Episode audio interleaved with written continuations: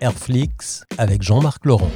Nous voyageons cette semaine en particulier en Espagne grâce à Sébastien Sarraud. Ce soir, il va nous évoquer le lac de Yesa, entre autres, et on le retrouvera jusqu'à demain 19h20 pour encore parler euh, d'évasion sur euh, Fréquence 3. Sébastien Sarraud, bonsoir. Bonjour. Alors parlons encore voyage parce que après les deux années qu'on a passées, on a besoin à nouveau de retrouver ce qui se passe euh, juste à côté de chez nous finalement. Oui. Alors après Los Malos de Riglos hier, évoquons le lac de Yesa, toujours en Aragon, côté espagnol des Pyrénées. Effectivement, le lac de Yesa. C'est où?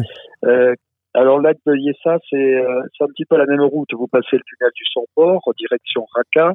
Et quand vous êtes à Raqqa, vous prenez par contre la direction vers Pampelune. Et là, c'est encore plus facile puisque maintenant, ils ont construit une voie rapide. On y est extrêmement vite du côté du lac de Yesa. Je crois que depuis Raqqa, en 25 minutes, on y est. C'est un énorme, une énorme retenue d'eau euh, avant d'arriver à Pampelune, d'ailleurs, il y a des villages qui ont, qui ont été en, il y a un village qui a été englouti. Et il y avait des termes très exactement à Yessa, et suivant le niveau de d'eau de ce barrage, on a les termes qui ressurgissent de l'eau, et vous avez euh, très régulièrement des, des Espagnols qui viennent dans, se baigner dans ce lac, dans la boue de ce lac, qui sent un petit peu l'œuf pourri, puisqu'il y a une résurgence de soufre. Et le lac de Yessa, lui aussi, donc euh, offre un panorama exceptionnel, très dégagé, avec euh, avec des villages abandonnés tout autour, ce qui est c'est aussi, ce qui était absolument incroyable et qu'on connaît peu en France. Ouais. Euh, il faut savoir que c'est une région quand même qui a quand même beaucoup souffert de de la désertification de, de la population, puisqu'il y a eu euh, des, des, crises bien évidemment successives entre la guerre et puis euh, euh, des désertification des campagnes.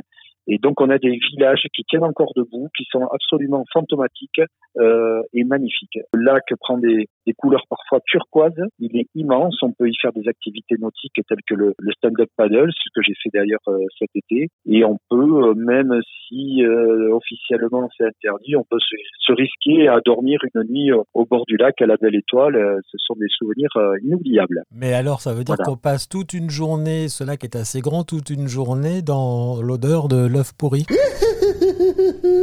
Non, c'est un endroit bien précis où il y a les thermes, qui est très très. Euh, en fait, ça, ça, ça je l'ai senti peut-être, on va dire, à un passage. J'étais, en stand-up paddle, je suis passé, je pense, sur la résurgence. Je l'ai senti à 10 mètres à la ronde, pas plus. Alors vous savez, c'est c'est pas très gênant, et c'est à cet endroit précisément qu'effectivement les gens se badigeonnent debout. Donc un, un très bel endroit qu'on appelle aussi, je crois, la mer des Pyrénées. Oui, effectivement, je l'ai appris bien plus tard.